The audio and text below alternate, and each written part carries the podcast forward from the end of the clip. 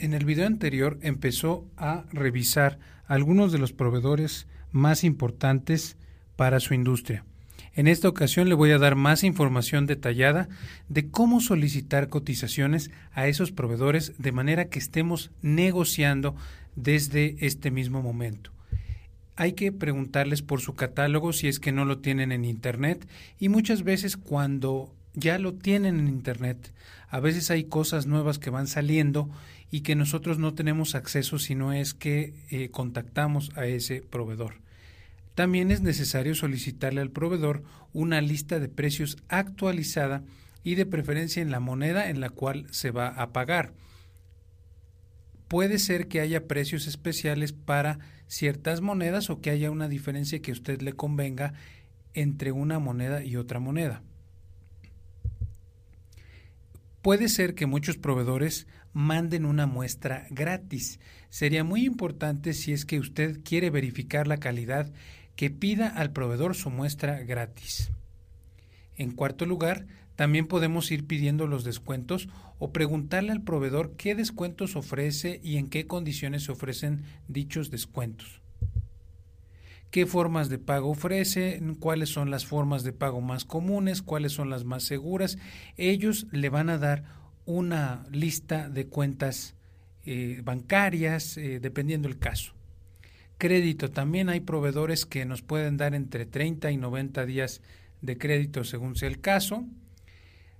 Un concepto muy interesante que se tiene que manejar es el MOQ, el Minimum Order Quantity, quiere decir la cantidad mínima que podemos pedir. En el caso de algunos proveedores es una pieza, otros cinco, otros una caja, otros un pallet, en fin. De esta cantidad mínima va a partir que nosotros podamos eh, definir nuestra estrategia con ese proveedor y que escojamos un proveedor.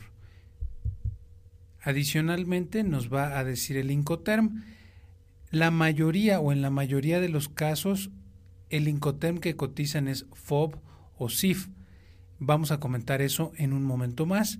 Eh, recuerde que el Incoterm es el término de comercio internacional o término de negociación internacional.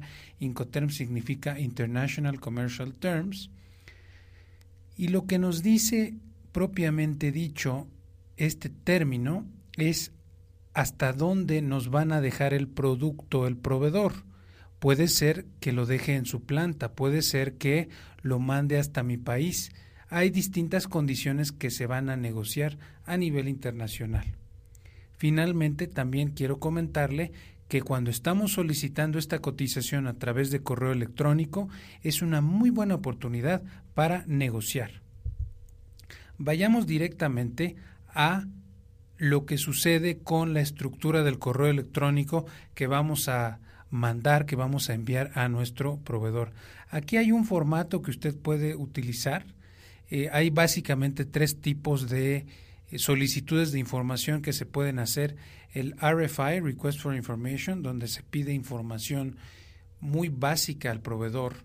El RFQ o Request for Quote, donde se les puede pedir a los proveedores cotizaciones. Y el Request for Proposal, donde se les puede pedir a los proveedores alguna propuesta formal para un gobierno, para una empresa en particular. Vea usted que tenemos un eh, enunciado introductorio donde les decimos cómo encontramos al proveedor, qué es lo que queremos eh, y cuándo lo vamos a necesitar.